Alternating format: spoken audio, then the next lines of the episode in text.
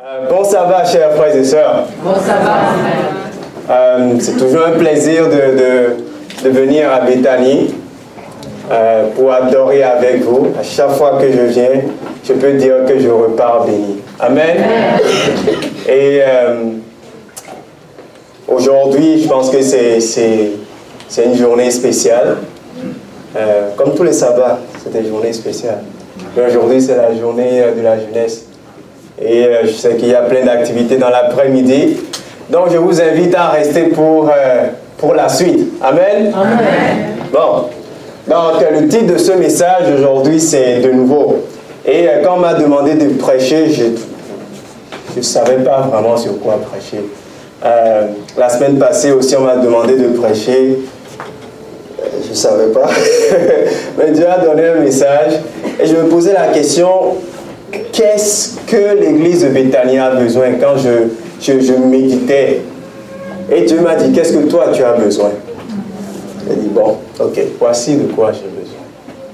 Donc, ce que je vais partager pour vous, je pense que c'est quelque chose que, que aussi moi, en tant que prédicateur, j'ai besoin.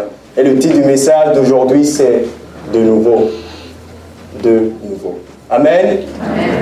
Euh, donc, avant de commencer, comme je le demande à chaque fois, mettre nos cellulaires sur, euh, euh, sur vibreur. Euh, si nous ne l'avons pas déjà fait, je vous le rappelle toujours, c'est des téléphones intelligents, mais ils ne sont pas assez intelligents pour savoir qu'on est dans la présence de l'Éternel. Amen. Ben, Ils sont intelligents, mais on a besoin de toujours les garder sous contrôle. Donc, mettre votre cellulaire ou, euh, autre chose sur vibreur. Deuxième chose, de prier pour moi, pour que je puisse euh, parler droitement de la parole de Dieu.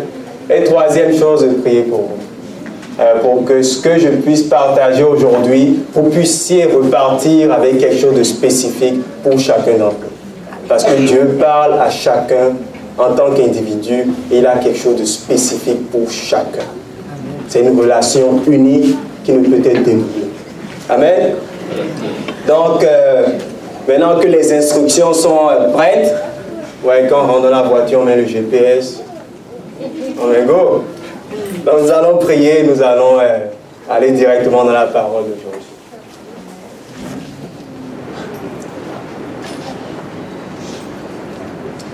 Seigneur Dieu Tout-Puissant, quel plaisir d'être dans la maison de l'Éternel. Seigneur Dieu, quel plaisir de pouvoir adorer ici euh, ce matin avec les frères et sœurs, pas juste de Béthanie, mais d'un peu partout de plusieurs églises. Et Seigneur Dieu, tes sabbats sont des journées particulières. Donc Seigneur, maintenant que nous sommes rassemblés ici pour parler de toi, j'implore ton Saint-Esprit au milieu de nous. Sans ton Saint-Esprit, Seigneur, cette parole que nous lisons dans la Bible ne peut pas prendre vie et transformer les cœurs. Donc Seigneur, j'implore ton Saint-Esprit aujourd'hui à cette présente heure afin qu'il puisse influencer et nous donner l'esprit de discernement afin que nous puissions comprendre ce que tu as pour nous. Seigneur Dieu, je te prie et je t'implore que tu mettes tes paroles dans ma bouche. Seigneur, que tu me caches derrière Jésus-Christ. Que Jésus-Christ soit élevé et qu'il parle à nos cœurs aujourd'hui. Seigneur Dieu, fais un miracle pour nous. Comme nous l'avons entendu dans les chants, dans les psaumes, dans la lecture de méditation. Seigneur, tu es un Dieu grand qui est capable de l'impossible. Donc Seigneur, nous nous remettons à tes pieds aujourd'hui et nous sollicitons ta divine présence au milieu de nous.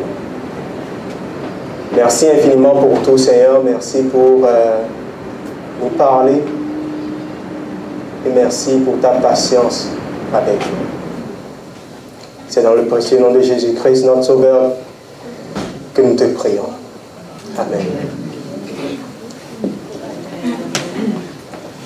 Donc, euh, nous allons ouvrir notre Bible dans le livre de Romains 12. Euh, c'était notre thèse de méditation de ce matin euh, que notre cher frère a lu. Donc, nous allons aller dans le livre de Romains 12, verset 2. Romains 12, verset 2. Un verset qui est connu par la majorité d'entre nous. Mais c'est un verset que nous allons prendre le temps aujourd'hui d'étudier plus en profondeur et de voir comment les principes qu'on voit dans Romains 12 sont applicables à notre temps d'aujourd'hui. Amen. Donc dans le livre de Romains, Paul nous dit quelque chose d'assez intéressant. On va lire à partir du verset 1. Dans Romains 12, à partir du verset 1. Je vous exhorte donc, frères, par les compassions de Dieu, à offrir vos corps comme un sacrifice quoi? Vivant, saint, agréable à Dieu. Ce qui sera de votre part un culte comment? Raisonnable. Et il continue avec le verset 2. Ne vous conformez pas au siècle présent, mais soyez transformés par le renouvellement de l'intelligence, afin que vous discerniez quelle est la volonté de Dieu, ce qui est bon, agréable et parfait. Amen. Quand nous lisons ce verset, Paul, dans, le, dans ce chapitre de Romains 12, verset 2, il nous dit, ne vous conformez pas au siècle présent. C'est sûr que Paul, quand il écrivait ce, ce verset, peut-être dans les ans 30 euh, après Jésus-Christ, c'est sûr qu'il avait une certaine application à sa réalité du moment. On est à quel siècle présentement? On est au 21e siècle. Et en, préparant le sermon, j'ai dit, mais qu'est-ce... J'ai commencé à me poser la question, qu'est-ce qui s'est passé dans les 18 dernières années? J'ai dit, ce siècle présent, parce qu'on est dans le 21e siècle, n'est-ce pas? J'ai découvert des choses intéressantes que je ne savais pas. C'est pourquoi je trouve que c'est pertinent et très intéressant d'étudier la parole de Dieu, parce que ça nous permet de mieux comprendre certaines choses. C'est un livre par excellence qui permet de fortifier l'intelligence. Donc dans le chapitre 12 Romains, au verset 2, il dit ne vous conformez pas au siècle présent. Pourquoi il le dit? Afin que donc il dit ne vous conformez pas au siècle présent, mais soyez transformés par le renouvellement de l'intelligence. Afin que vous discerniez quoi? Quelle est la volonté de Dieu? Ce qui est bon, agréable et parfait. Tournez votre Bible dans 1 Jean 2, verset 17. On va voir certains points intéressants par rapport à la volonté de Dieu. Et vous allez voir l'impact du message que Paul est en train de dire à cette génération que nous représentons, parce que nous vivons dans le 21e siècle. Cette génération que je fais partie, qu'on appelle les milléniaux. 1 Jean 2, verset 17. Et le monde fait quoi? Passe. Et sa convoitise aussi mais celui qui fait la volonté de Dieu demeure éternellement. Donc Paul, dans le livre de 1, non, Jean, dans ce livre, dit que celui qui fait quoi? Fait la volonté de Dieu demeure comment? Éternellement. Donc ça veut dire que notre vie éternelle est reliée à quoi La volonté de Dieu? Tournez votre Bible dans Marc 3, verset 35. Marc 3, verset 35. Vous allez voir l'impact de ce verset du Romain 12 pourquoi nous devons le prendre avec un esprit? Marc 3, verset 35. Si vous êtes là, dites Amen. Dans Marc 3, verset 35, Marc écrit, car quiconque fait quoi? La volonté de Dieu, celui-là est mon frère, ma soeur et ma mère. Donc faire la volonté de Dieu crée un lien filial avec qui? Avec Jésus-Christ. Un lien de frère et de sœur. Et comme on l'a lu dans 1 Jean 2, verset 17, faire la volonté de Dieu a une implication comment? Éternelle. Donc Paul, quand il écrit dans Romains 12, verset 2, il dit de ne pas se conformer et d'être renouvelé. C'est parce qu'il comprend que notre vie éternelle est en danger. Si nous ne sommes pas capables de discerner la volonté de Dieu, si nous ne sommes pas capables de discerner ce qui est bon, agréable et parfait, est-ce qu'il y a la vie éternelle qui suit? Est-ce qu'il y a ce lien filial avec Jésus-Christ qui suit? Non. Donc le message que nous trouvons dans Romains 12, verset 2, devient un message qui a encore une dimension importante que nous devons saisir pour cette génération. Parce que la vie éternelle en est impactée et donc ce lien filial avec Jésus-Christ aussi, par coup, est impacté. Maintenant, allons dans la compréhension de ce verset. Romains 12, verset 2. Il dit, ne vous conformez pas au siècle présent. Et j'ai posé la question, on est dans le 21e siècle, right? Excellent. Selon vous, je vais poser juste cette question. Je vais prendre deux interventions euh, de la congrégation. Au 21e siècle, selon vous, qu'est-ce qui vous a marqué? Je vais prendre deux interventions. Qu'est-ce qui a été marquant au 21e siècle? C'est sûr que le siècle présent, je pense que Paul, il, il, est plus large, mais je veux rester au 21e siècle. Siècle présent, c'est le 21e siècle. Euh, la sexualité qui est prônée. La quoi? La sexualité qui est prônée. La sexualité qui est prônée. Jean-Michel? Ok, Jean-Michel, je pense que ce que j'ai entendu là dit que les tours, les tours jumelles du World Trade Center qui ont été détruites. Et c'était en quelle année? 2000 Bon, la mémoire est là. Amen. En analysant rapidement ce 21e siècle, j'ai découvert qu'il y a quand même assez de choses qui se sont passées. Et euh, suivez-moi, vous allez voir là où, euh, là où on s'en va.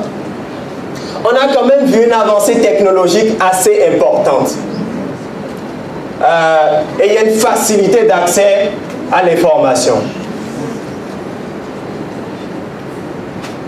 Les technologies qu'on a, le iPad, le iPod qui a été lancé en 2001, le iPhone en 2007, vous savez, juste 11 ans. Facebook, qui est apparu en 2004, Twitter qui est apparu en 2006, YouTube qui est apparu en 2005. Donc de 2004, 2005, 2006, c'est juste des technologies qui... Ben non, pas des technologies. Euh, des réseaux sociaux qui ont juste impacté cette génération de manière impressionnante. Aujourd'hui, c'est rare qu'un jeune n'ait pas un compte Facebook. Maintenant, on parle d'Instagram et euh, euh, Snapchat. Moi, je ne suis même pas rendu là. Mais aujourd'hui, on voit que beaucoup de personnes utilisent YouTube, n'est-ce pas? Tout le monde a ce qu'on appelle un téléphone intelligent. Un iPhone, un Samsung, et j'en passe. Donc, dans cette année 2000, il y a eu tellement d'avancées technologiques que tout le monde ici dans cette salle se retrouve être pratiquement dépendant. Dépendant des réseaux sociaux, dépendant de nos cellulaires. La fois passée, j'étais à la table avec ma femme, elle dit, Cédric, laisse ton cellulaire, on est à la table. J'ai la manie d'avoir mon cellulaire dans la main et toujours d'être en train de faire quelque chose alors que je dois manger. Elle dit, laisse ton cellulaire. Ah. C'est à ce point que la technologie nous suit. La technologie, la technologie aussi, aujourd'hui, nous suit à la table. Quand on veut se coucher, c'est à ce point que la technologie est rentrée dans notre vie routinière de tous les jours. Dans ce 21e siècle, c'est sûr que ça a apporté beaucoup de choses, et autant ça nous impacte négativement que bien sûr ça a ses aspects positifs. La connectivité. Mais Jean-Michel a apporté aussi un point. Hein. Il a parlé des tours qui ont été détruites. À partir de 2001, on a commencé à parler de terrorisme. Et jusqu'à aujourd'hui, on en parle encore. On entend plus de rumeurs de guerre et on a vu des guerres. Les États-Unis sont toujours au coin de la rue, impliqués dedans. On a parlé, et bien sûr, on voit plus de catastrophes naturelles. Je vous, euh, comme Haïti a été impacté par ce violent séisme en 2010. Eh bien, il y en a encore eu, les ouragans. Donc, ce qui se passe, c'est que on est dans un monde, bien sûr, qui a une avancée technologique assez impressionnante, mais il y a un monde aussi qui est dans la peur et qui est dans l'insécurité. Autant qu'on a toutes ces choses, le monde aujourd'hui est dans un monde, est dans la peur et dans l'insécurité. Même les gens qui ne croient pas en Dieu se posent la question où est-ce que le monde va. Aussi simple que ça?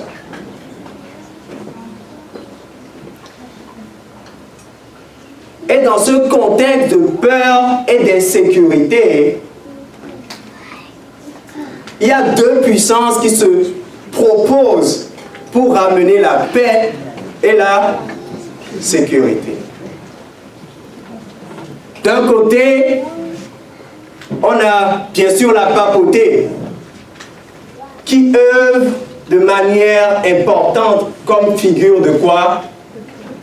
De paix. Et de l'autre côté, on a les États-Unis qui œuvrent comme figure de quoi? De sécurité. Et c'est assez intéressant que dans Apocalypse 13, ces deux bêtes-là sont en train de faire alliance. Donc, allons maintenant dans Apocalypse 13. Vous allez voir quelque chose d'assez intéressant. Et pourquoi je parle de tout ça? Apocalypse 13.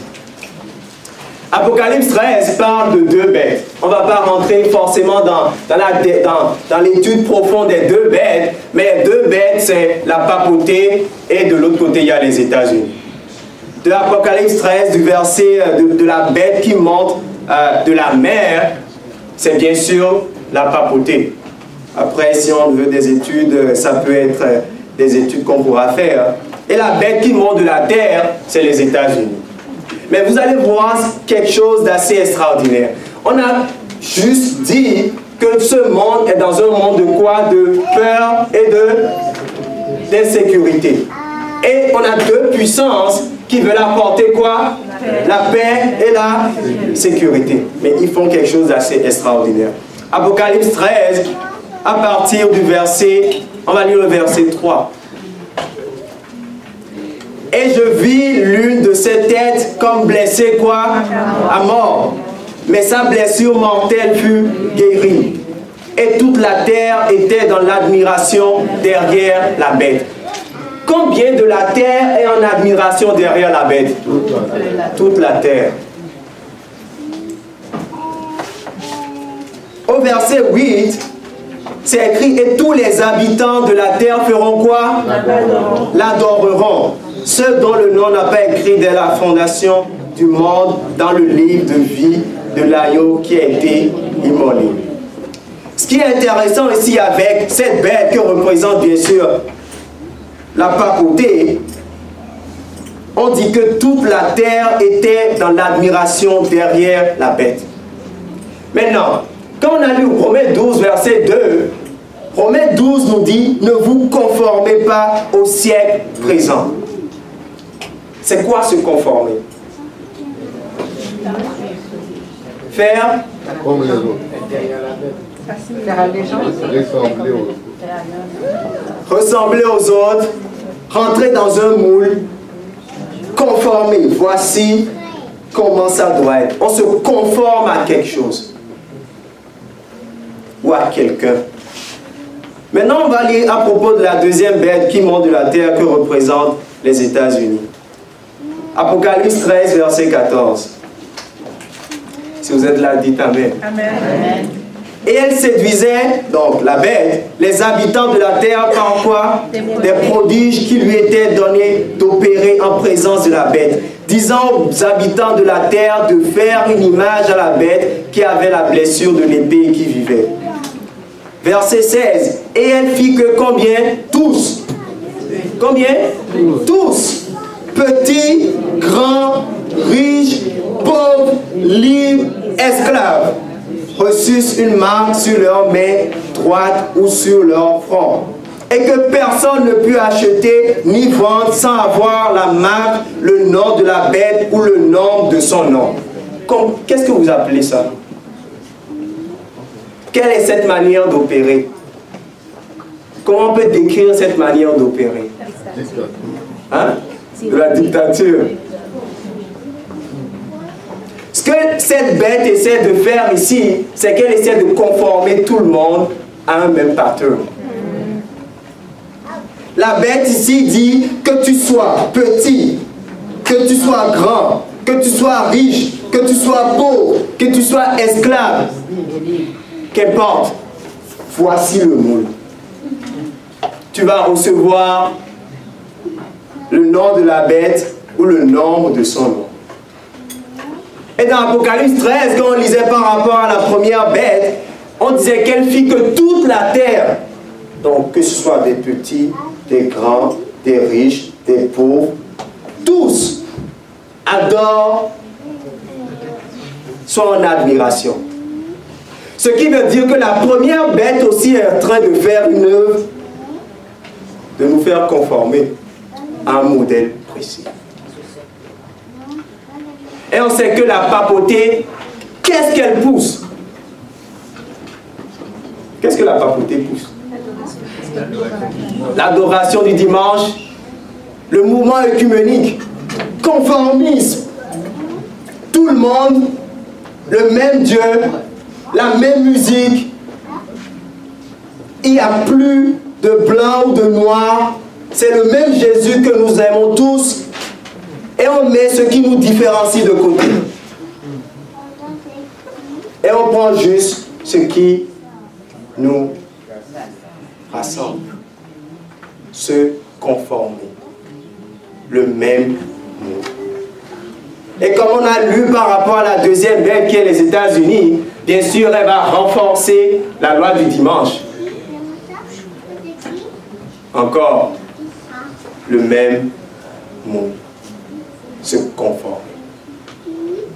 Donc quand Paul il est en train de dire dans Romains 12, verset 2, ne vous conformez pas, c'est parce qu'il sait qu'il y a deux puissances qui profitent de tout ce moment, de, de toute cette période d'instabilité pour nous amener à nous conformer à des choses bien précises.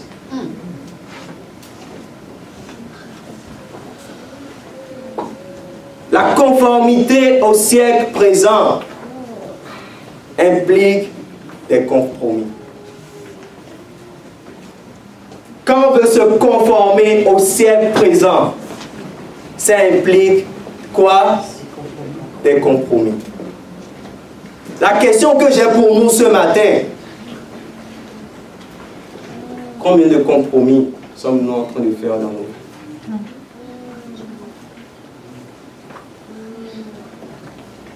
Lisons Luc 16, verset 10. Luc 16, verset 10. Luc chapitre 16, verset 10.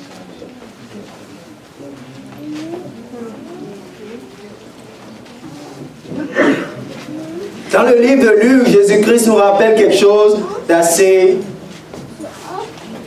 profond.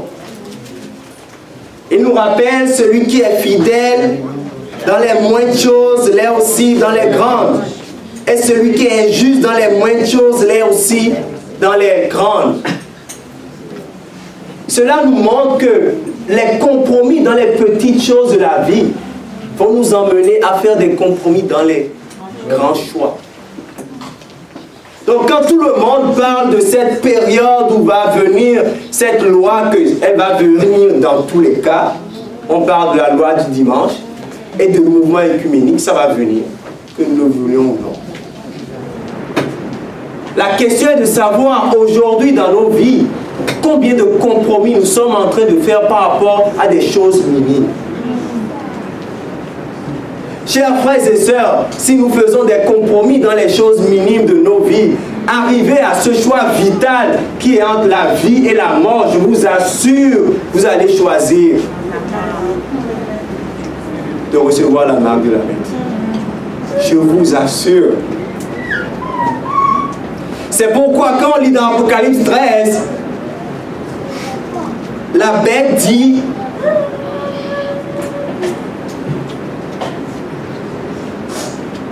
La bête dit que vous ne pourriez ni acheter ni vendre si vous ne recevez pas la marque, sa marque. Aujourd'hui, nous avons de la difficulté à être tempérant. Et hier, je me posais la question, je me suis dit, mais on n'imagine pas combien on est dans une société de consommation. Si je veux quelque chose, je dois l'avoir. Est-ce que j'en ai besoin? Peut-être pas. Mais je le veux quand même. Et je, me rends compte qu'on est juste embarqué par le système. On doit vivre de telle et de telle manière. On doit être conforme de telle et de telle manière. On doit aller à l'école, avoir un bon travail, avoir la belle maison, la famille, le chien, ou bien je ne sais pas, le chat, je ne sais pas. C'est le modèle typique nord-américain. Et quand nous venons ici, nous devons nous conformer.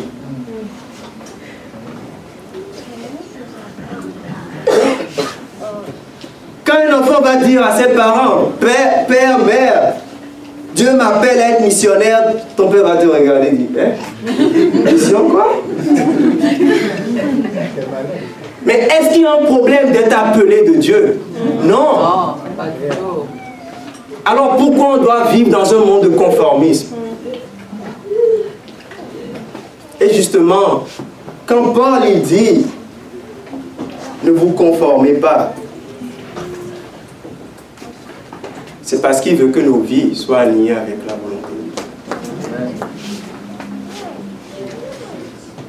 La conformité au siècle présent implique des compromis. Combien de compromis nous sommes en train de faire dans nos vies à cette heure précise? Qu'est-ce que nous savons comme vérité? Mais que nous sommes en train de nous dire, ce n'est pas trop grave. Personne ne le sait. C'est juste moi qui le sais. Combien de fois avons-nous choisi de rester un peu plus longtemps au travail alors que c'était le sabbat? C'est juste ce sabbat. Le sabbat prochain, je vais m'assurer de partir un peu plus tôt.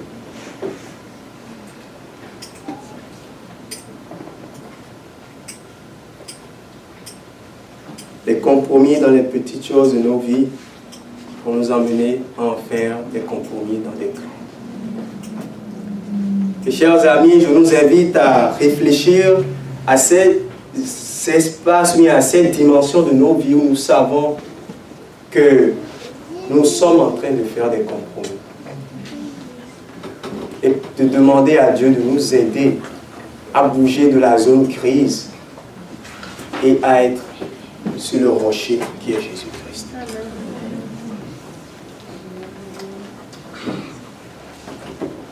Quand Paul le dit, comme on l'a vu un peu plus haut, si nous nous conformons, ça va être difficile de discerner la volonté de Dieu. Qui a un impact, qui a un impact quoi? Éternel. Qui a un impact filial sur notre relation avec Jésus-Christ.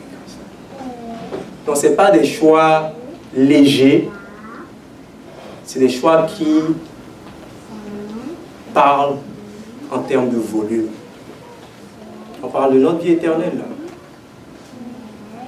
On ne parle pas de, du travail qu'on va perdre ou des choses de ce genre.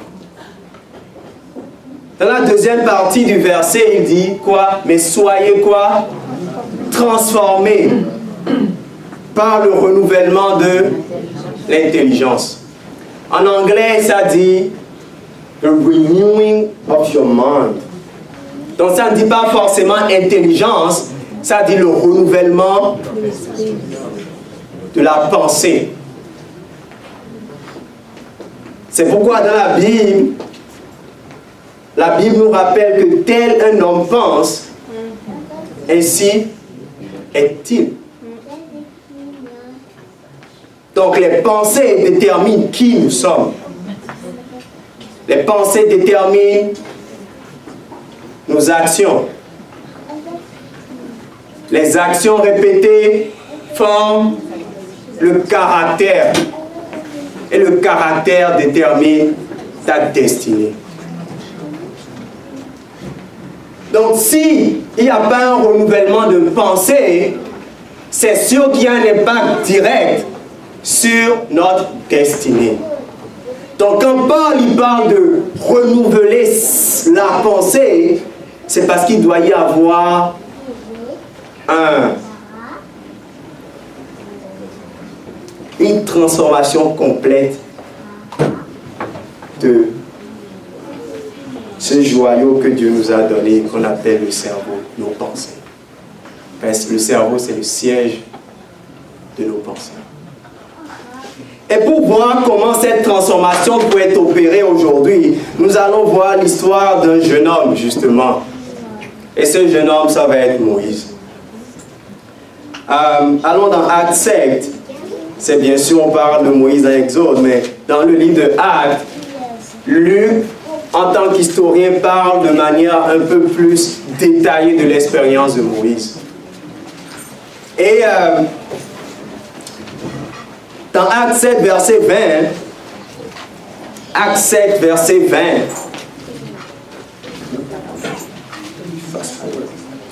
Acte 7, verset 20, quand on parle de Moïse, on dit qu'à cette époque naquit Moïse qui était beau aux yeux de Dieu.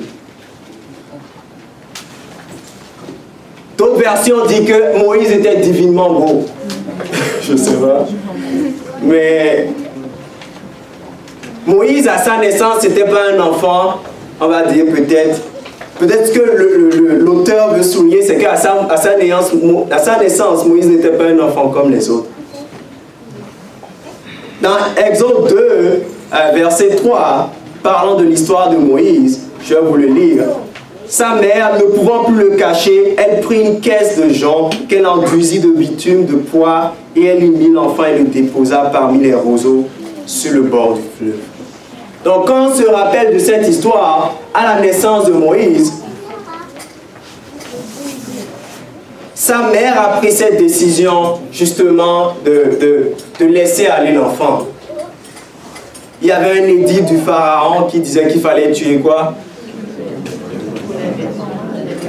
Tous les enfants mâles. Donc Moïse a été séparé de sa mère. Dès le berceau. Mais par la providence divine, il a été retourné à sa mère. Et euh, quand il était rendu un peu plus grand, il est retourné où? À la cour du de Pharaon. Ben justement, c'était la fille du Pharaon qui avait vu le bébé, qui avait dit, ben, c'est un beau bébé. Mais bien sûr, on sait que c'est la providence divine qui travaille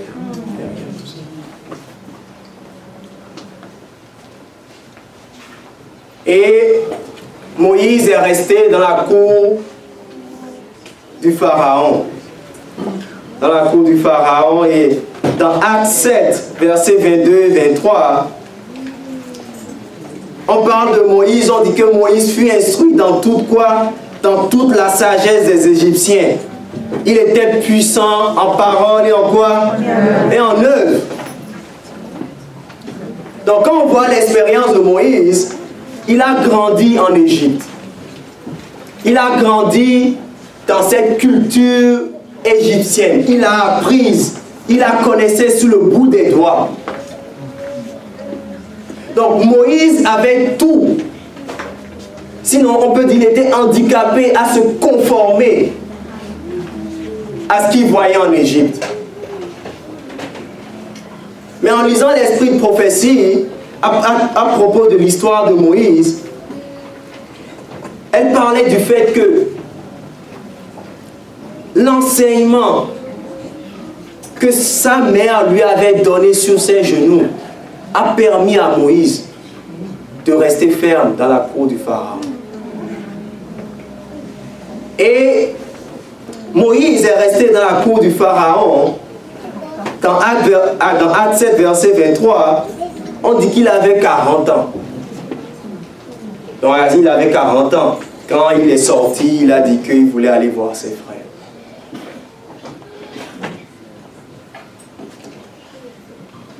« 40 ans. Comparé au peu d'années que sa mère l'a instruit sur ses genoux, il est resté ferme pendant 40 ans. Ça, c'est intense. Hein?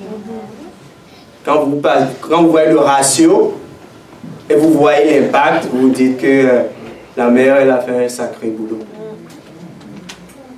Donc là, mère qui marche selon les voies de l'Éternel. Dans Patriarche et Prophète, page 226, paragraphe 1. Elle rajoute un bémol. Elle rajoute un bémol. Moïse avait d'ailleurs beaucoup de choses à désapprendre.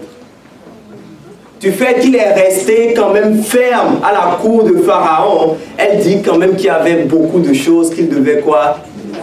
Désapprendre l'affection de sa mère adoptive, la dissipation étalée partout au grand jour, les raffinements, les, roueries, et le mysticisme d'une fausse religion, les splendeurs d'un culte idolâtre, les œuvres imposantes de l'architecture et de la sculpture.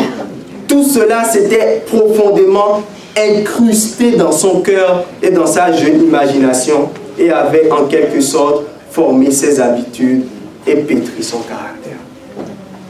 Donc même si Moïse est resté ferme pendant ses 40 ans, l'esprit de prophétie nous dit qu'il y avait quand même des choses qui s'étaient incrustées dans le caractère de Moïse. Donc quand Moïse est sorti pour sauver ses frères, il ne pouvait pas le faire parce que son caractère n'avait pas encore été transformé par Dieu. Aux yeux du monde, peut-être il était prêt. Aux yeux de nous autres, on pouvait dire qu'il était prêt. 40 ans fort en action et en œuvre. Au sommet, on va dire, bah, 40 ans, dans ces temps-là, pas, ils étaient encore assez vigoureux. Respectés par les hautes hiérarchies égyptiennes. C'était le moment parfait pour sauver ses frères d'Égypte. Mais Dieu n'est pas comme les hommes. Ses pensées ne sont pas nos pensées, ses voix ne sont pas nos voix. et la manière dont nous pensons qu'il va exécuter, il prend complètement l'opposé. Sa sagesse nous dépasse. Et elle rajoute que le temps, un changement d'entourage et la communion avec Dieu pouvaient seuls effacer ces impressions. Pour arriver à échanger l'erreur contre la vérité, Moïse devra soutenir les luttes très douloureuses. Mais Dieu sera son secours et il le soutiendra quand le combat sera trop rude pour ses faibles forces. Donc Moïse, quand on prend l'exemple de Moïse, Moïse devait passer dans une expérience d'avoir un renouvellement de son intelligence.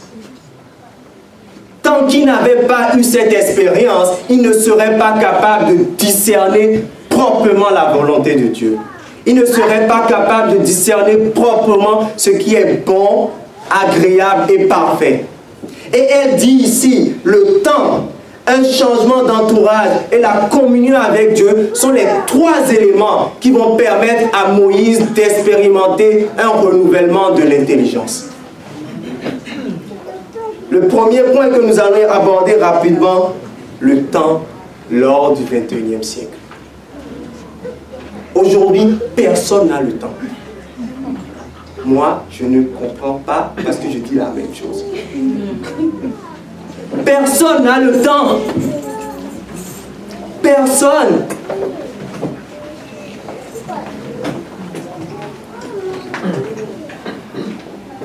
Personne n'a le temps. Est-ce que c'est parce qu'on ne sait pas gérer notre temps ou c'est parce qu'on on y met trop de choses? Mais Dieu nous dit dans sa parole à travers la prophétesse qu'on a besoin de temps. Le temps, le changement d'entourage et la communion avec Dieu sont les trois seuls éléments qui peuvent permettre à Moïse d'expérimenter un renouvellement de l'intelligence. Et vous savez combien de temps ça a pris à Moïse? Ça lui a pris 40 ans pour désapprendre. Il a passé 40 ans dans la cour de Pharaon, ça lui a pris 40 ans pour désapprendre. Je ne sais pas si on a 40 ans aujourd'hui pour que Dieu nous désapprenne. Il revient bientôt. Donc ça veut dire que ça doit être euh, en mode euh, accélération. on a des particules accélérées là. Mais il a eu, Moïse vous comprenez, il a eu besoin de 40 ans. C'est quand même beaucoup. C'est une vie. Pour désapprendre 40 ans en Égypte.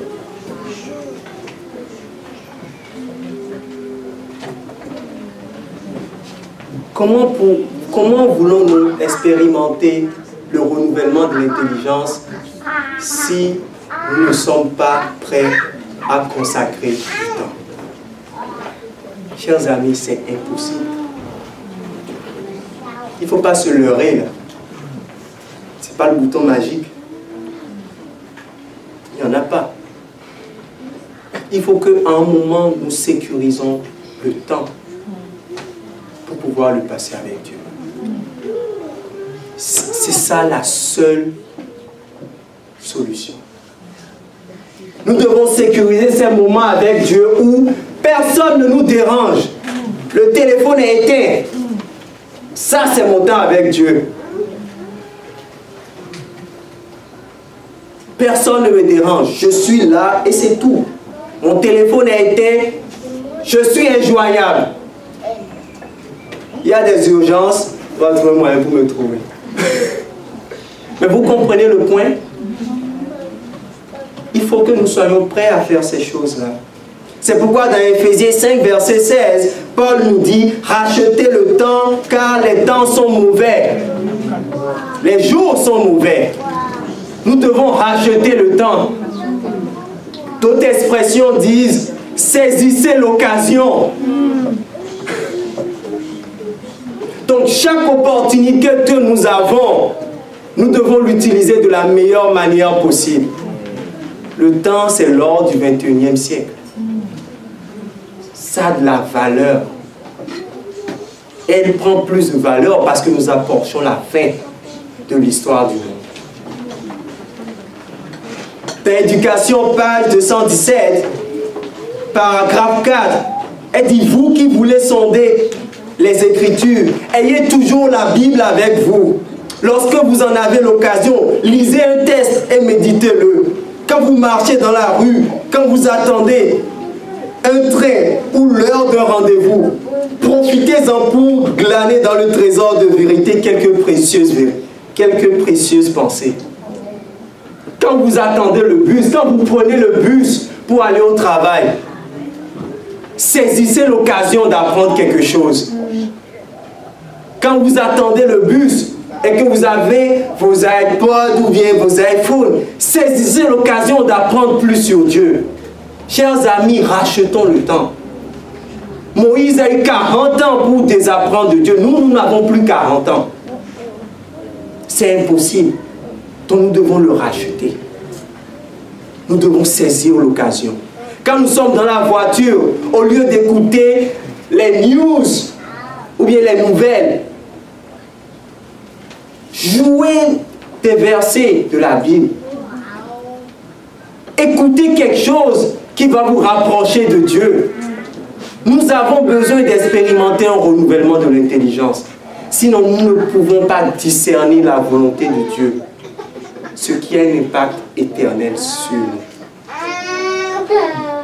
Deuxième élément, Moïse devait expérimenter quoi?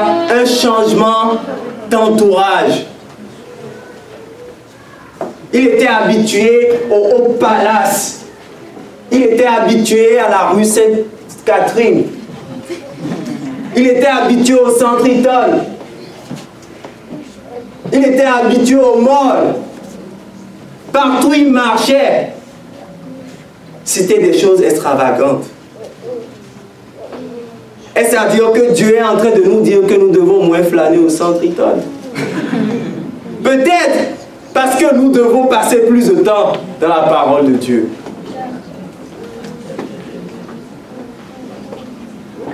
Est-ce qu'il y a des amitiés que nous devons couper? Il est dit de Moïse qu'il avait une affection pour sa mère égyptienne. C'est quand même celle qu'il a élevée, c'est pas n'importe qui. C'est quand même la personne avec qui il a passé la plupart de sa vie d'adulte ou d'adolescent. C'est pas n'importe qui. Elle a eu un impact sur lui. Et c'est sûr qu'elle a aimé aussi. Sinon, il ne serait pas bien là où il était. Donc, est-ce qu'il y a des amitiés que nous devons couper? Est-ce qu'il y a ces amis-là qui nous influencent? Que ce soit à l'école, que ce soit au travail, que ce soit dans notre vie de tous les jours, que nous devons couper? Est-ce qu'il y a des relations que nous devons arrêter? Parce que justement, elles ne nous permettent pas d'expérimenter le renouvellement de l'intelligence. Il est temps de faire un changement d'entourage. Peut-être même là où nous habitons, est-ce que nous devons déménager? Des fois, c'est des questions qu'on doit se poser. Si à chaque fois que tu sors de, de, euh, de ta bâtisse, tu dois voir des choses qui sont impropres. Je parle parce que j'en ai déjà, j'ai déjà vécu à des endroits où je sortais, je voyais des choses, j'étais comme Seigneur, moi je ne peux plus vivre. Mes yeux ne peuvent plus contempler des choses comme ça. J'ai dit non, moi je m'en vais. Je m'en vais. Parce que Moïse pouvait penser que ça ne l'affectait pas, mais ces choses s'incrustent dans ton inconscient. Et quand c'est le moment de faire des décisions importantes de ta vie, tu es comme, mais comment j'ai pu agir comme ça? Mon cher ami, c'est parce que ces choses sont restées engravées dans ta mémoire, même quand tu le savais. Notre cerveau est puissant. Et c'est un couteau à tout tranchant. Garbage in, garbage out comme on dit pour les ordinateurs.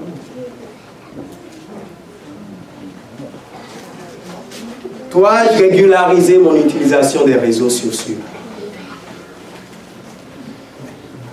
La Bible a un principe qui nous dit, quand on regarde quelque chose, on est contemplé en la même chose qu'on est en train de ben, on est transformé en cette chose qu'on est en train de regarder. Donc quand vous passez le temps sur Facebook et vous regardez la vie des, des autres, qu'est-ce que vous pensez qu'il va se passer? Des fois, on est surpris, mais le principe est là. Dieu ne ment pas. Est-ce que nous devons changer notre entourage? Est-ce que nous devons diminuer l'utilisation des réseaux sociaux? Est-ce que nous devons changer la manière dont nous utilisons les réseaux sociaux? Parce que Paul parle du 21e siècle. En tout cas, quand il dit siècle présent, le message s'applique au 21e siècle. Moïse, quand Dieu l'a séparé de tout ça, Dieu lui a permis de se retrouver dans un environnement où il pouvait expérimenter une vie de simplicité. Et chers amis, c'est quelque chose qui manque beaucoup au peuple de Dieu. Une vie de simplicité. Une vie de simplicité. Est-ce qu'on a besoin d'avoir forcément la dernière technologie sur le marché? Non. Il y a certaines choses, oui, qui sont des besoins vitaux. Il y en a d'autres qui sont du superflu. Mais nous devons être appelés à vivre une vie simple. Simple ne veut pas dire misérable. Faites attention. Faites très attention. Simple ne veut pas dire misérable. Simple, c'est juste couper le superflu. Si nous n'avons pas la chose, ben, la vie continuera. Que ce soit dans la nourriture, que ce soit dans l'habillement, que ce soit dans notre musique. Simple. Quand on parle de Jésus, on dit qu'il était simple. Et sa puissance se trouvait dans sa simplicité. Jésus n'avait pas besoin de parade pour attirer les gens. Sa simplicité attirait le monde de manière extraordinaire. Et dernier point que nous allons voir ce soir, aujourd'hui, c'est la communion avec Dieu. Il devait, il avait besoin de quoi? De temps, de changement d'entourage et de la communion avec Dieu. Un patriarche et prophète, toujours par rapport à l'expérience de Moïse, page 227, paragraphe 1, on dit derrière un rempart de montagne, Moïse était seul avec Dieu. Les yeux et l'esprit délivrés du spectacle éblouissant des temples égyptiens, comme de l'erreur et des superstitions de leur culte. Ils pouvaient contempler en paix la solennelle majesté des collines éternelles la grandeur de Dieu et par contraste le néant de l'idolâtrie. Il lisait partout le nom du Créateur. Partout il se sentait enveloppé de sa présence et couvert de sa protection. Ça, c'est une, ça, c'est, une expérience extraordinaire. Partout il pouvait contempler et sentir la présence de Dieu il pouvait sentir que Dieu était autour de lui. Ça, c'est cette expérience que je veux pour chaque frère et soeur dans cette ici. Vous marchez, vous savez que Dieu est avec vous. Vous êtes en moment de dévotion, vous savez que Dieu est présent. Ça, en anglais, j'utilise l'expression restless. N'a pas de Il lisait partout le nom du Créateur. Partout, il se sentait enveloppé de sa présence et couvert de sa protection. Peu à peu, dans l'austère simplicité de la vie du désert, sa suffisance, son orgueil, l'amour du faste et du confort disparurent. Il devient patient. Il devient brave.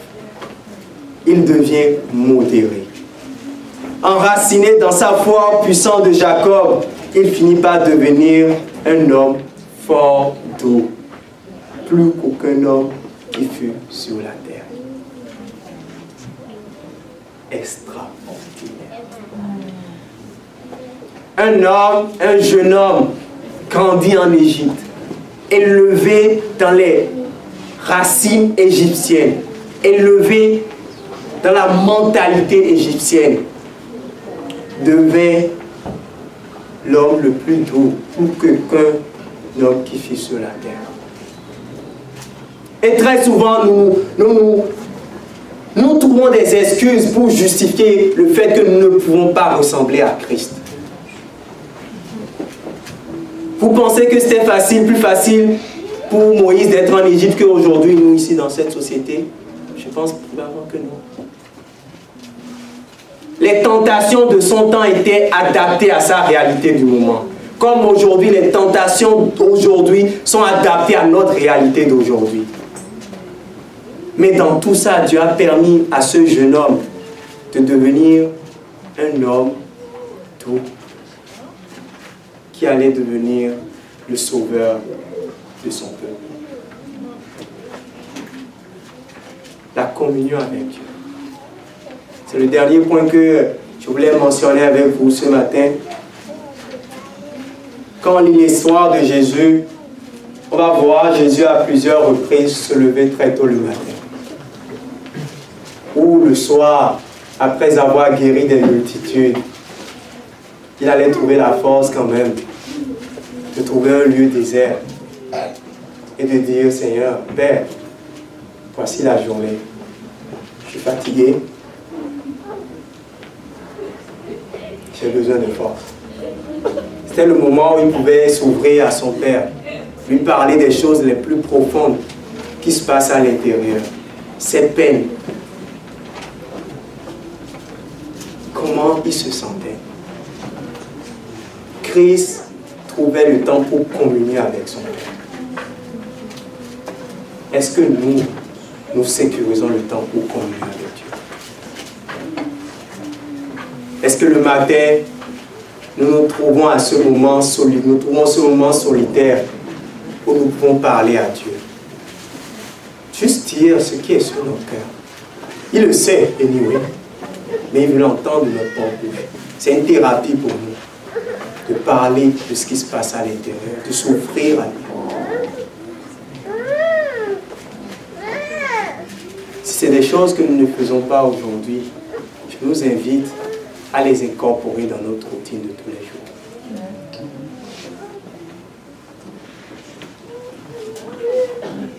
Dans le message d'aujourd'hui, on a vu que Paul, dans Romains 12, quand il dit d'être transformé par le renouvellement de l'intelligence, c'est parce qu'il sait que nous devons être capables de discerner la volonté. Si nous ne sommes pas capables de discerner la volonté de Dieu, ça veut dire que notre vie éternelle n'est pas sécurisée.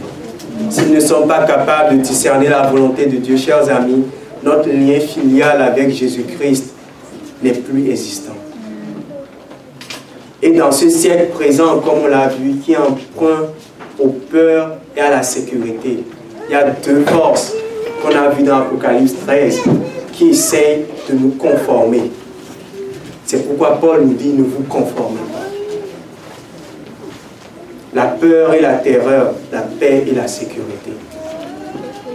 Et Dieu, dans tout ça, nous dit soyez transformés par le renouvellement de l'intelligence. Trois choses que nous avons vues. Le temps, le changement d'entourage la communion avec Dieu. Ça, c'est des choses que Dieu m'a dites personnellement, que je dois mettre en pratique. La question que j'ai pour nous aujourd'hui, où en sommes-nous? Quelle est notre décision de mettre ces choses en pratique Ma prière, chers frères et sœurs, c'est que quand nous partons d'ici aujourd'hui, nous nous rappelons que la fin de toute chose approche. Et nous n'avons pas 40 ans forcément devant nous comme Moïse l'avait. Et si les choses doivent changer, elles doivent se faire à un rythme accéléré. La question est la suivante. Qu'est-ce que vous êtes prêt à faire? Est-ce que vous êtes prêt à collaborer avec Dieu? Si c'est notre désir ce matin, je vais vous inviter à vous lever on va prier devant Dieu. Que Dieu nous aide à sécuriser le temps. Dieu nous aide à changer notre entourage si nous devons faire des choix. Et Dieu nous aide à trouver, oui, le temps, mais peut-être l'endroit aussi pour communier avec lui. Donc nous allons faire une courte prière pour finir ce moment d'adoration de ce matin.